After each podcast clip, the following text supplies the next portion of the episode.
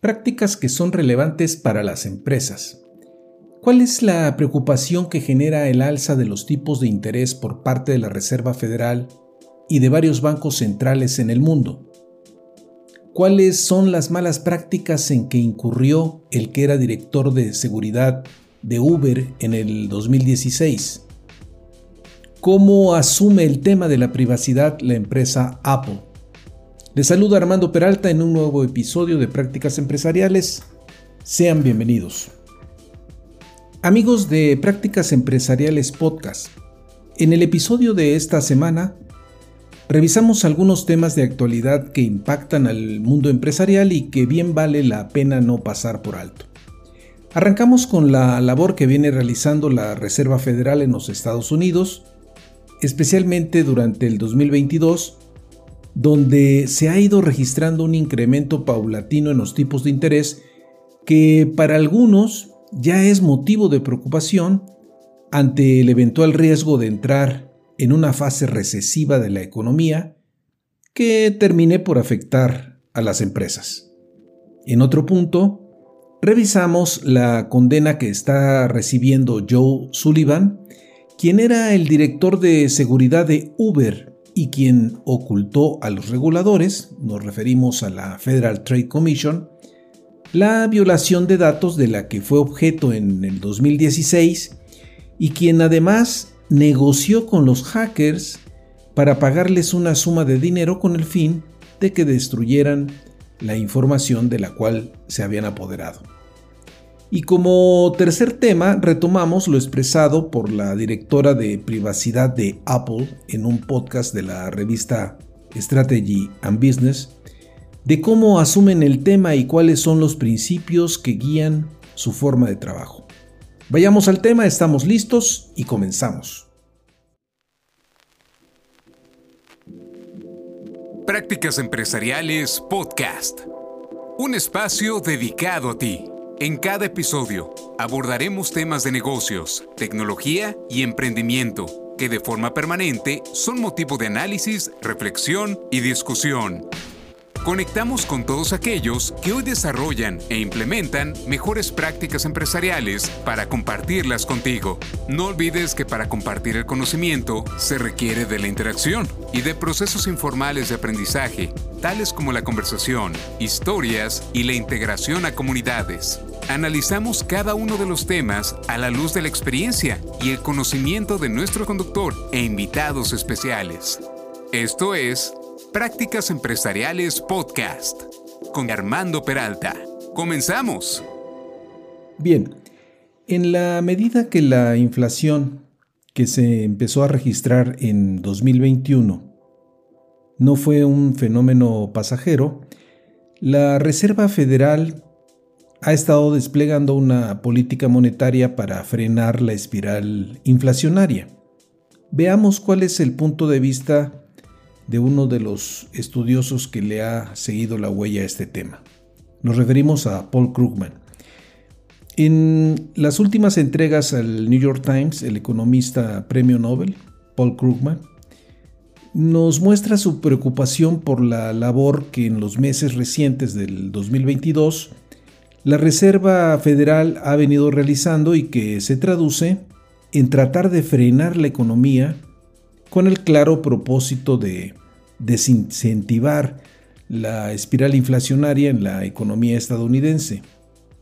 Lo crítico de la política económica seguida, que se ha fundamentado en un incremento gradual de los tipos de interés, es que conlleva el riesgo de entrar de lleno en una recesión, lo cual no es una buena noticia para el mundo de los negocios.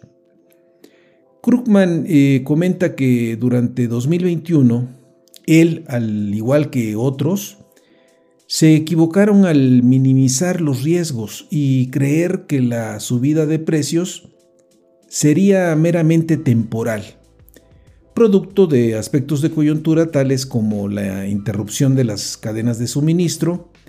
Sin embargo, la inflación no se dio, sino que más bien se incrementó y se extendió. Se pensaba en términos de que la economía se estaba recalentando.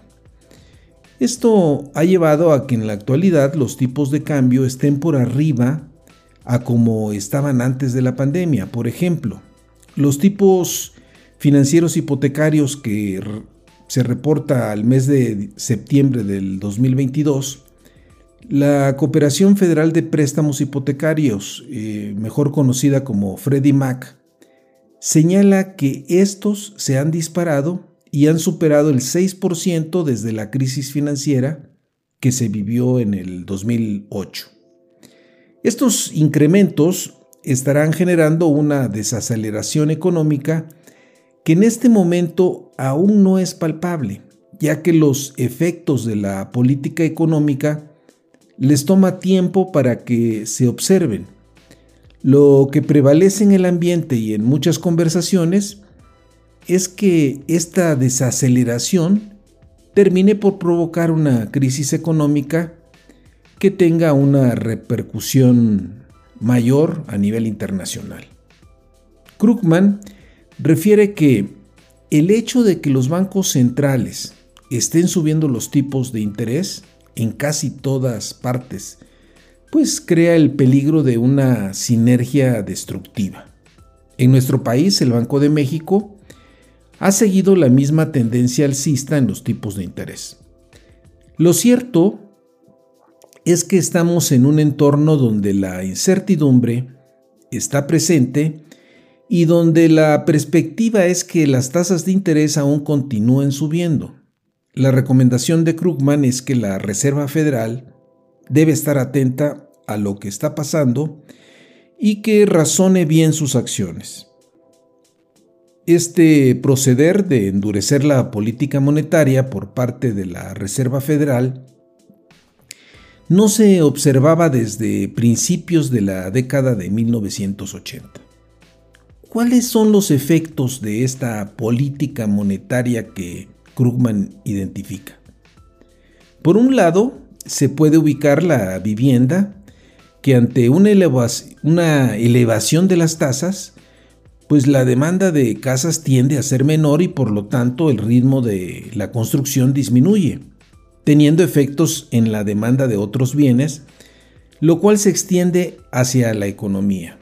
No obstante, el empleo en la construcción aún no muestra signos de desaceleración, ya que aún se están terminando de construir las casas que se iniciaron cuando las tasas aún eran bajas.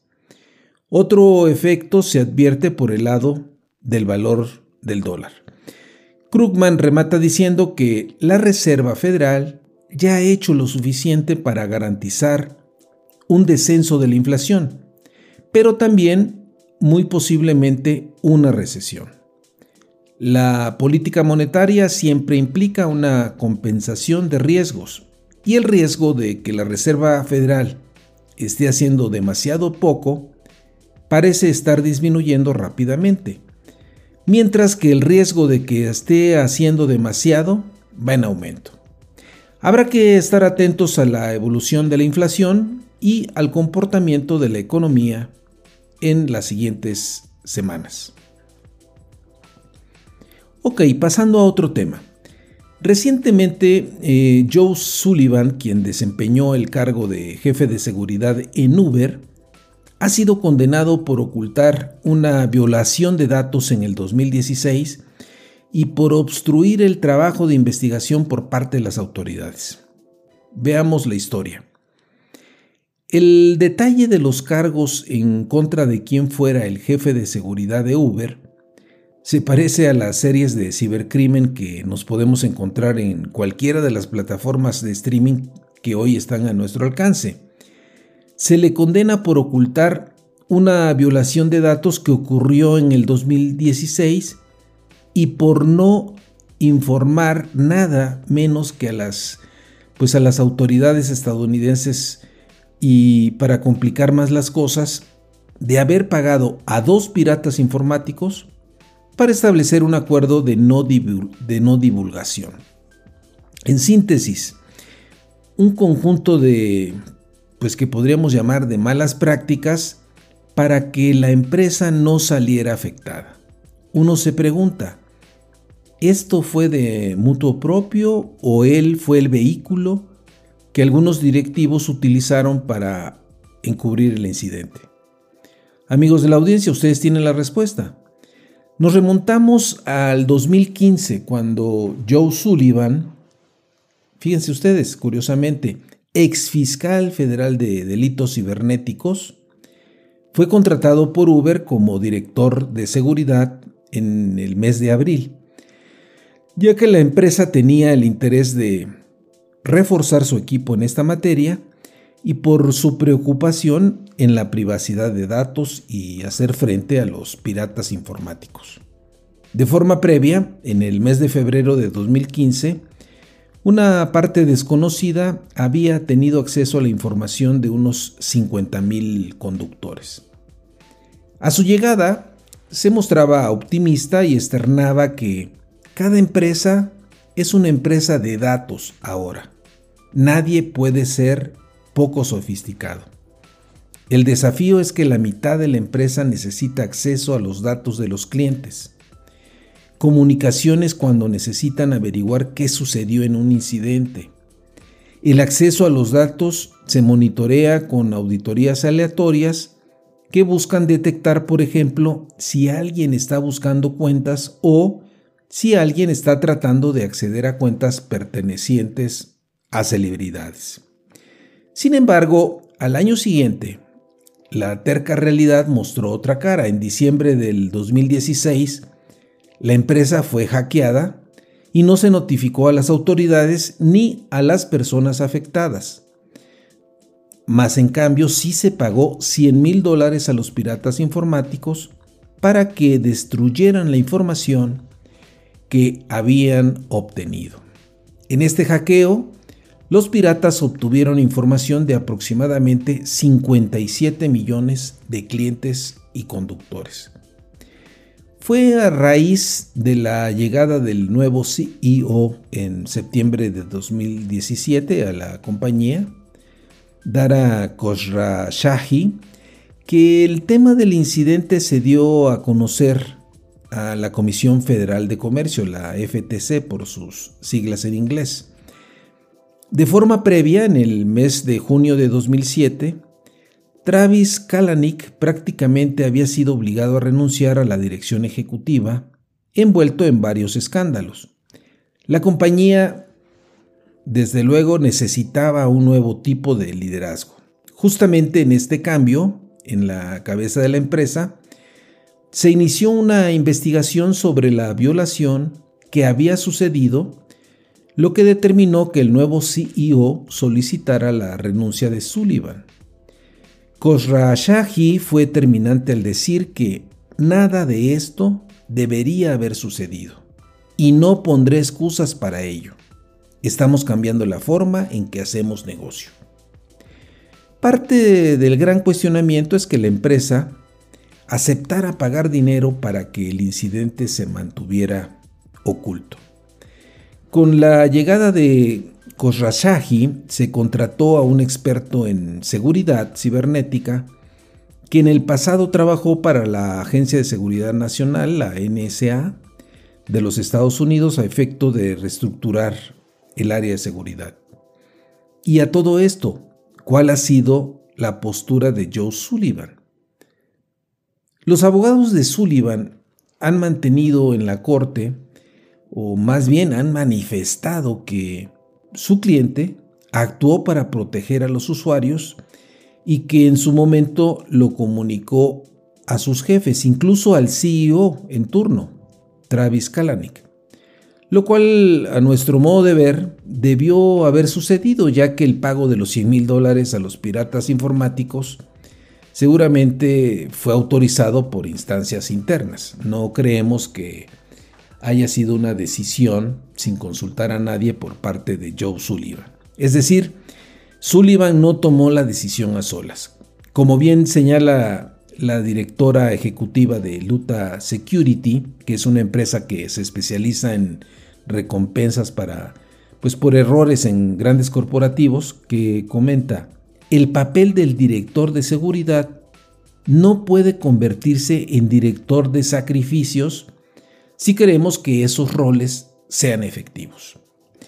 Por su parte, la Comisión Federal de Comercio señaló que, a través de la fiscal eh, Stephanie Hines, que no se tolerará que se oculte información que es relevante para el público por parte de los ejecutivos corporativos, a quienes les preocupa más la reputación de sus empresas que proteger a los usuarios. Por el momento se desconoce la fecha de la sentencia que se estará emitiendo, la cual puede alcanzar hasta 8 años de prisión. De este caso se pueden extraer muchas lecciones, entre otras, la que corresponde a la ética profesional que en todo momento debemos tener en cuenta, así como los principios y valores establecidos por la organización, los cuales si en algún momento se quieren pasar por alto, nos queda como último reducto nuestro, pues nuestros propios principios que nos deben de servir de guía en nuestro proceder en el día a día. Finalmente, eh, rescatamos lo externado en una entrevista eh, por la directora de privacidad de Apple sobre la importancia que tiene la privacidad de los datos. En el primer episodio del podcast eh, Take on Tomorrow que conduce Lizzie O'Leary y Aisha Hasharikia, abordan el tema de ¿Cuál es el precio de la privacidad? Este es un podcast que promueve la revista Strategy and Business, que es una publicación de Pricewaterhouse eh, and Cooper, teniendo como invitados a Jane Horvath, quien es la directora de privacidad de Apple, y Pat Moran, quien es el responsable de ciberseguridad y respuesta a incidentes de PwC en Irlanda. Se nos ha hecho interesante traer a ustedes parte del contenido de esta entrevista por la importancia que tienen los datos y lo delicado de su gestión, y las distintas preocupaciones que giran en torno a la privacidad y la seguridad, como acabamos de ver justamente en el caso de Uber. Es un hecho que la privacidad y la seguridad de los datos van de la mano, y en ese mismo sentido las empresas deben actuar.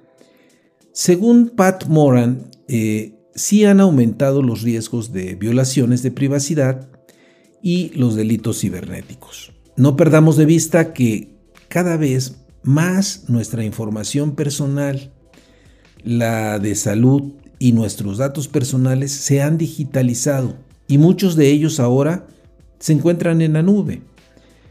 Jane Horvath, quien ha sido la directora de privacidad de Apple durante 10 años y quien fue la primera asesora de privacidad en jefe en el Departamento de Justicia de los Estados Unidos, lleva ya muchos años trabajando en el tema de privacidad, mucho antes de que tomara la dimensión que hoy tiene.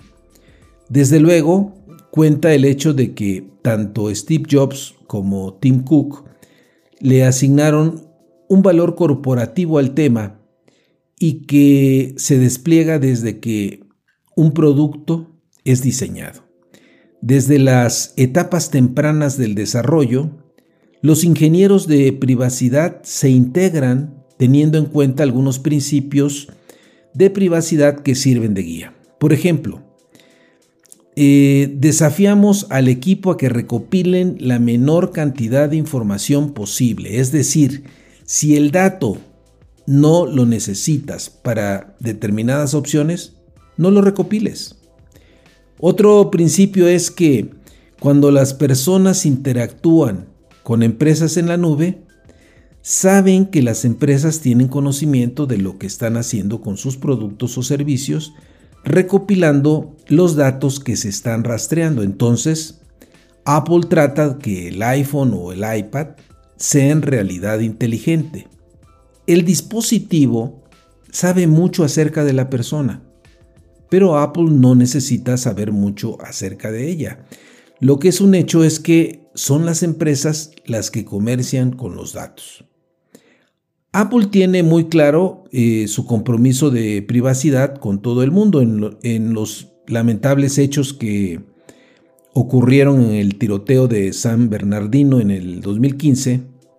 Apple negó desbloquear el iPhone del tirador, lo cual generó reacciones encontradas.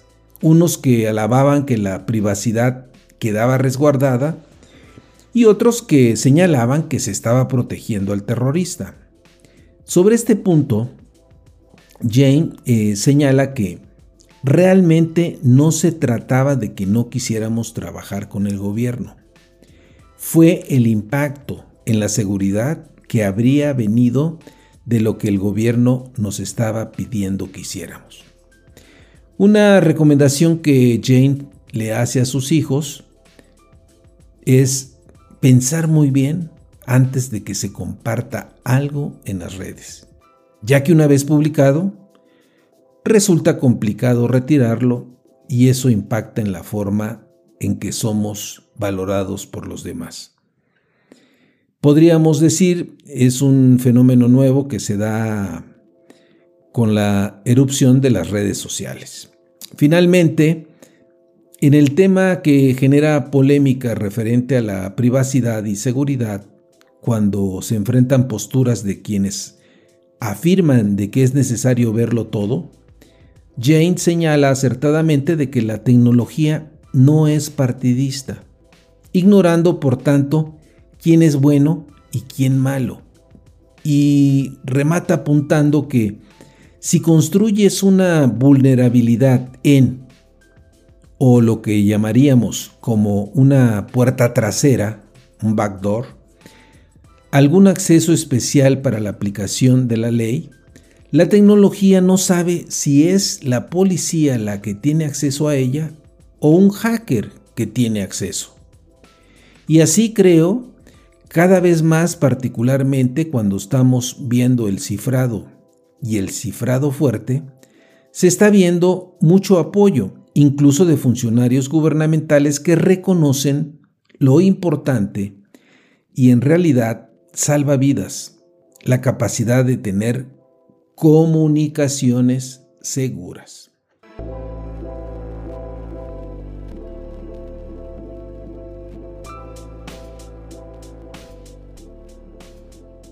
Finalmente, estimados amigos de la audiencia, no olviden que si tienen interés en enviarnos algún mensaje, lo pueden hacer en la siguiente cuenta de correo: prácticasempresarialespodcast@gmail.com.